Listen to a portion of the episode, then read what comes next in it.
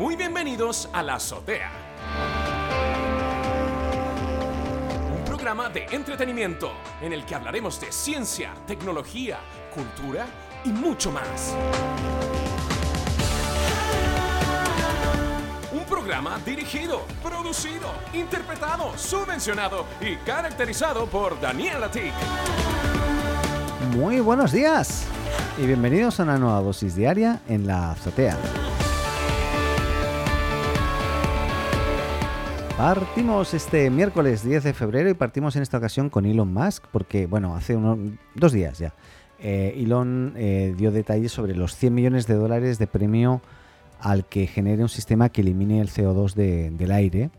Eh, claramente no es una tarea fácil, pero hoy capturar el CO2 del aire es realmente complejo, o sea, no hay, no hay una fórmula secreta para lograrlo. Y hay quien cree que para lograrlo está el futuro de, nuestro planeta. O sea, si consigues capturarlo eh, y, deshacerte de este CO2, lógicamente, pues bueno, es una va a ser un antes y un después para la civilización incluso. Eh, Elon Musk es una de estas personas que cree que, esto es así y ha querido apoyar eh, esas palabras de apoyo pues eh, con hechos y ofrecerá 100 millones de dólares en premios a quien logre idear sistemas para conseguir capturar el CO2 del aire. 100, millones de dólares en premios, cuidado, ¿eh?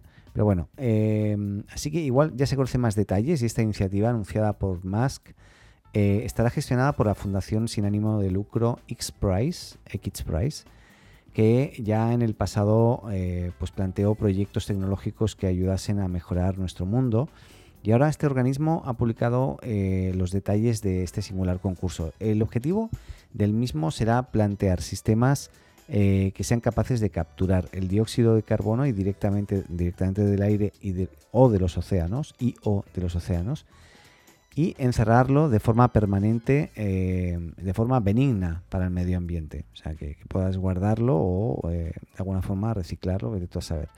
Hasta ahora el sistema perdón, los sistemas que eran capaces de capturar CO2 lo hacían de formas eh, bien contraproducentes y también muy costosas, como señala TechCrunch, por ejemplo, este blog también tecnológico, donde decían y comentaban que una empresa canadiense eh, llamada Carbon Engineering había logrado capturar CO2 de la atmósfera para crear nuevos tipos de combustible e incluso una bebida alcohólica llamada Air Vodka. Pero bueno, X-Prize dará un millón de dólares a, a, los 15 finalistas del concurso, mientras que eh, al primero con 50 millones de dólares y al segundo con 20 millones y al tercero con 10 millones de dólares. Em, habrá además 25 becas académicas de 250 mil dólares para estudiantes que trabajen en este objetivo también. Y para demostrar que estas soluciones funcionan, todas ellas deberán ser capaces de extraer una tonelada de CO2 al día, pero además deberán ser eh, sistemas escalables, validados en su presentación y que además puedan explorar eh, y explotar también comercialmente eh, eh, el sistema pues de forma masiva, o sea que haya un fin o una fórmula que se pueda finalmente comercializar el, producto o el sistema que se logre sacar. Esta competición se iniciará oficialmente el próximo 22 de abril de este año y fecha a través de la cual los candidatos tendrán cuatro años para encontrar la solución a este complejo problema. Todos ellos tendrán que presentar su solución antes del día eh, de la Tierra, eh, que será el 22 de abril del año 2025.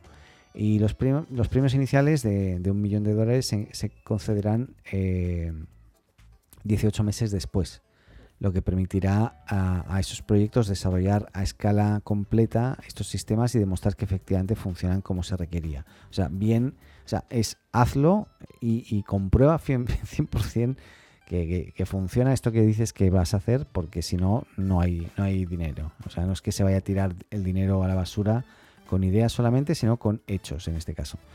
Así que bueno, interesante. Em, ¿Qué más? Nos vamos en este caso a eh, bueno, un desarrollador que parece ser que ha encontrado o ha denunciado, ¿no? en este caso, una estafa millonaria en la App Store de, Google. Y, bueno, parece ser que es una de las prácticas más repetidas eh, de la estafa que en, en App Store, que es la clonación de apps. Y, eh, y bueno, en este caso Costa el Ethereum, sorry, es un nombre muy raro, el Ethereum, creo que lo he dicho bien, que es un conocido desarrollador que lo conocerá la mamá de Costa y algunos amigos cercanos y el que hizo el artículo seguramente. pero bueno, este, este conocido desarrollador, por lo que he estado leyendo en diferentes medios, em, pues cuenta con una serie de apps ya publicadas con cierto éxito, como una de ellas se llama FlickType, que es una aplicación a través de, la cual puedes escribir con, gestos eh, en, el, en, el, Apple Watch, en este caso. Y este señor Costa, llamémosle así, Costa con K igual, eh, cuidado, eh, afirma que ha notado un incremento de aplicaciones clonadas que están mejor posicionadas en la App Store en comparación a las genuinas y todo ello a base de comprar valoraciones y reseñas positivas para posicionarlas en puestos destacados, según aparentemente recoge Diverge, que es otro, otro medio también conocido de la casa. E, esta acción convierte en invisible las aplicaciones que han tenido la idea original y que prometen un funcionamiento estable con todas las garantías, aunque eh, este no es el verdadero problema, porque según detalla Costa, en su cuenta en Twitter, estas aplicaciones generan una falsa sensación de seguridad hacia el usuario, porque en realidad es como que piensan que es la aplicación, pero no es la aplicación original. Funciona todo igual, te pide tu usuario y contraseña y podrían estarte robando pues el acceso a diversas aplicaciones. Así que es como un phishing pero gigante. Aquí lo curioso es que el filtro de publicación de aplicaciones en la App Store no lo detecte, no sea capaz de detectarlo pensando que antes de poder publicar una aplicación en la App Store de, Apple, ah, pasan por un filtro que no es menor.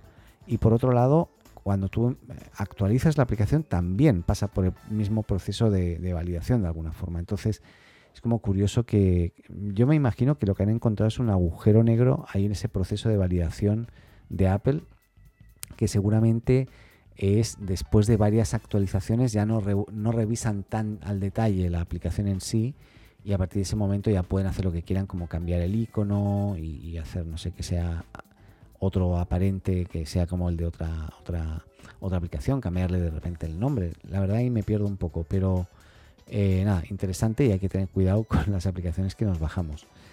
Eh, nada, un comentario para aquellos que usan mucho Zoom, que no es el, en mi caso en este caso, eh, que parece ser que Zoom ha sacado una, opción que, no es nueva, pero y está en versión beta, se encuentra disponible ya para, o sea, ya, ya no se encuentra en versión beta eh, y, está disponible pues para, si no me equivoco, gran mayoría o todos los usuarios. Em, hay que, para ver una de qué estoy hablando, porque estoy hablando de una cosa que no he dicho que es, ¿no? Pues resulta que eh, es una funcionalidad que te permite customizar, personalizar, adornar, decorar pues tu cámara, lo que, lo que tú estás mostrando al otro lado, no sé, como desde agregarte un bigote o pintarte los morros con color X, cambiarte el color del pelo o ponerte una peluca virtual o un gatito virtual encima de la cabeza, no sé. Puedes hacer lo que tú quieras eh, y personalizar totalmente tu, no solamente entorno, sino también tu, el fondo, entre otras cosas, y también lógicamente tu, tu cara, tu rostro, ¿eh? físicamente. Así que nada, si quieres jugar un poco con eso y hacer un poco el ridículo, eh, ahí está. Oye, ¿qué más? Parece ser que eh, el Banco de España está alertando, después de todo el tema este ahora del Bitcoin, sobre todo Elon Musk ha invertido 1.500 millones de dólares en Bitcoin. Más que invertir, ha hecho el cambio de, dólares a Bitcoin, ¿no? Y se ha quedado con Bitcoins que ahora vas a poder mm, comprar en Bitcoin y bla, bla, bla. ¿Qué pasa? Los bancos, sobre todo los bancos gubernamentales, pues se vuelven un poco locos, colapsan mentalmente, explotan algunos.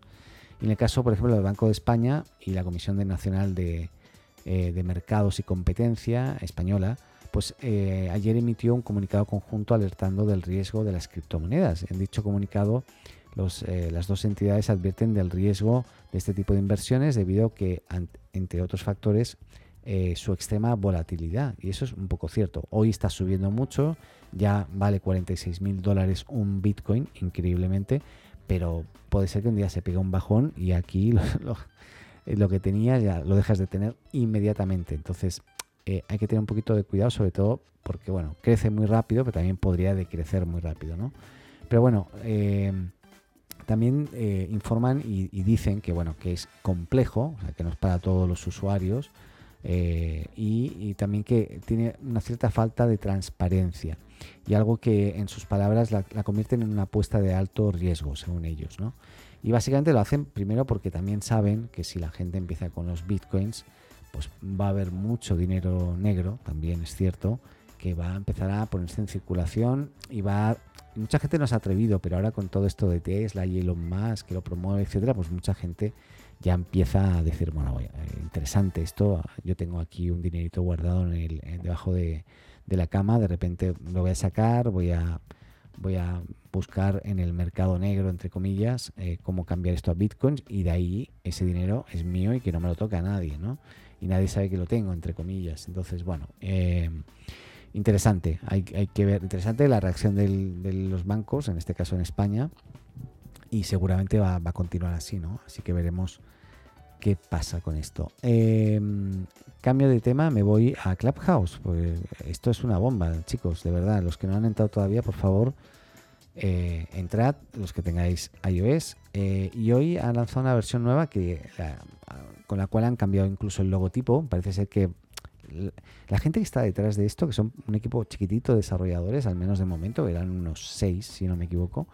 Em, pues nada, son muy de diseño, muy de de la usabilidad, de la experiencia, ¿no? Es, una aplicación que es un poco diferente y todo el mundo, aunque hay cosas que no me gustan mucho, a mí, eh, pero sí la usabilidad realmente, la, experiencia de, con el dedito flip para aquí, flip para allá, arriba y abajo, etcétera, cierras, abres, me parece muy bien. Voy a, voy a toser un momento.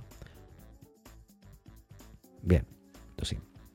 Pues bien, cosas nuevas para los que estáis metidos, ¿no? Eh, compartir enlace de sala. Ahora, si estás escuchando o participando en una sala eh, que te resulta interesante, podrás pulsar un botón más y copiar el enlace de la sala para compartirlo con amigos, contactos en las redes sociales, etcétera, y así podrás avisarles para que se unan a esa sala. Muy interesante. Lógicamente tienes que entrar usando la aplicación, no puedes escucharla fuera de Clubhouse, ¿vale? Tienes que tener la aplicación instalada y, bueno, interesante. Era una forma de darle viralidad o mayor viralidad al, tema, ¿no? Eh, la otra es que vas a poder buscar dentro de una sala. A partir de ahora, tanto personas que hablan eh, como los que escuchan dentro de una sala podrán buscar un usuario en concreto. Tan solo tendrán que pulsar el botón, unos puntitos suspensivos que hay ahí, que se incluyen en la parte superior de la aplicación y te aparecerá una opción para darle a buscar, pues ver si está tu amigo o amiga ahí dentro, porque hay veces que hay mucha gente y no encuentras. Y además, como solo en Clubhouse solo, solo aparece el primer, no aparece ni el nickname ni el nombre completo, aparece tu primer nombre. O sea, en mi caso sale Daniel solo. Entonces ahí hay un tema, porque en Clubhouse eh, mucha gente ya te identifica por el avatar. Entonces, si tú te cambias de avatar y, y con tu nombre, la gente no te va a conocer de entrada, porque no saben que eres tú, a no ser que se metan a a, verte, ¿no? Entonces es importante el tema del avatar, es, bueno, es todo un mundo en esta, en esta aplicación porque si no aciertas a la primera, o sea, pones uno que no te gustó, interactúas mucho, la gente ya te conoce y te cambias de avatar, la gente te, o sea, no saben quién eres de entrada, de entrada, ¿eh? luego puedes interactuar, y otras cosas, pero de entrada no saben quién eres. Así que a, tenerlo muy en cuenta. Pero bueno, también puedes denunciar a alguien que se acaba de marchar. Parece ser que eh, había gente que entraba, mm, troleaba en la sala y se iba. ¿Qué pasaba? Que, no podías denunciar. Así que ahora desde el mismo botón que donde podías denunciar antes, perdón, desde los puntos suspensivos, que es desde, donde podías denunciar antes, también se podrá denunciar a una persona que haya estado eh, recientemente en una sala, que haya tenido un comportamiento inapropiado, eh, troleando lo que sea, y que se, haya ido. Antes tenías que hacerlo si estaba dentro todavía, pero si salía no podías ya pillarlo. Así que nada. Y luego otra cosa es que mejora la accesibilidad eh, y ahora permite emplear la tecnología de VoiceOver. Ah, así que se puede usar el lector nativo de la pantalla de, iOS para navegar por la red social. Esto está orientado para personas con discapacidad que eh, no, tienen la capacidad de moverse fácilmente por aplicaciones. Y una cosa que dijeron que iban a hacer y le hicieron. Así que muy, muy bien. Recordemos que esta aplicación fue hace dos días, si no me equivoco, prohibida en China como muchas otras cosas. Y, bueno, nada, a tenerlo en cuenta. Em, ¿Qué más? Estamos terminando ya. Nos vamos a Google y Facebook y parece ser que amenazan con irse si se les obliga a pagar por las noticias. Y esto ya eh, lo, han hecho en Australia, pero ahora es Europa quien lo propone, ¿no? Y esto va a pasar eh, en todo el mundo. van a retirarse de todos los mercados? Algunos se preguntan, ¿no? Eh, y ese es el, eh, se lo pregunta al menos el senador Rex Patrick ante la amenaza de Google de abandonar el mercado australiano en caso de que se apruebe la, nueva ley por la que las empresas como Google o Facebook tendrían que pagar a los medios de comunicación por utilizar sus noticias. Eh, el caso de, Australia ha generado un, revuelo gigante, eh, no por la importancia de su mercado en sí, sino por, la, por el precedente que crea. Eh, tal es así que ahora desde el Parlamento Europeo se están preparando o están preparando una iniciativa equivalente por parte de algunos miembros, según informa de Financial Times, y sería una legislación que en caso de aprobarse significaría un, cambio gigante en la manera en que Google o Facebook trabajan con las noticias. Em, ya que con el país australiano han amenazado de marcharse, pero parece difícil creer que harían lo propio, ¿no? harían eso en el mercado europeo. Y parece ser que si en Europa hacen lo mismo, que va a pasar? Que se van a ir de, todas partes, pero bueno. Así que nada, es, un, dilema, eh, todavía no avanza, por lo tanto, es como, como que no, no hay una noticia ahí que diga eh, o que confirme que efectivamente vayan a salir y que Europa realmente vaya a imitar totalmente a Australia en su totalidad, ¿no? como, como lo han hecho, pero bueno, ahí, eh, nada, mientras en Australia el apoyo ha sido mayoritario a la hora de reformar la ley, en Europa por, por, el, por el momento no hay el mismo consenso, ¿no? Entonces ya es un poquito más difícil, pero bueno. Pero ahí en una carta abierta Google explicaba que la ley australiana podría romper Google Search, tal y como lo conocemos en este caso, y desde Facebook la decisión de Australia también provocó un comunicado alertando del daño que podía realizar esta, esta normativa en caso de que Facebook eh, también incluso avisaban que la mayoría de los usuarios no vienen a Facebook con la intención de ver noticias y que retirarse del mercado no impactaría significativamente en los ingresos que, tienen hoy. ¿no? Pero bueno, em, nada, lo dejo ahí, para que más. Lo dejo ahí, ahí quedamos. Hay otras noticias como que ha salido el nuevo Xiaomi Mi 11, eh, interesante el nuevo diseño, lo dejo ahí, no, no, no voy a entrar mucho en detalles. Y, em, y no mucho más, en realidad. Así que hasta aquí hemos llegado. Espero que tengáis... Oye, ha sido un programa cortito, ¿eh? qué bueno. Espero que tengáis un muy buen miércoles eh, y nada, mañana pues nos escuchamos aquí en otra dosis diaria. Recordad que si escuchas por primera vez este programa y te, gusta, pues puedes seguirnos en Apple Podcast, suscribirte o seguirnos en Spotify Podcast o en Google Podcast o en eh, la plataforma de podcast que uses. Estamos en casi todas, por decir. Y, recibimos feedback también. Si quieres comentarlos algo, algo que te gustaría de, lo cual hablemos también, te recordamos que estamos en todas las redes sociales como arroba la azotea co, Y con eso terminamos. Ya, cuídense mucho. Nos escuchamos mañana jueves aquí en otra dosis diaria en la azotea. Adeu.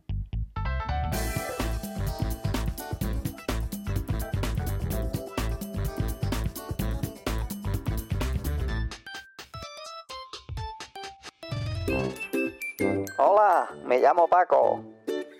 Si te gusta la azotea, síguenos y suscríbete en tu podcast amigo. Y recuerda, comparte con tus amigos, ah, y también con tu enemigo, ¿eh?